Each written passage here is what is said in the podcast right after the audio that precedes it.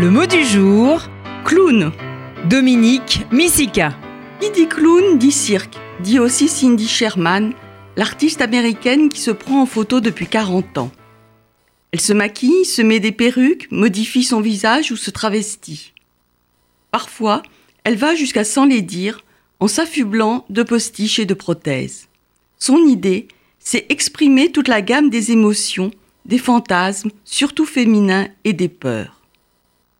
Dans une de ses séries célèbres, elle se grime en clown.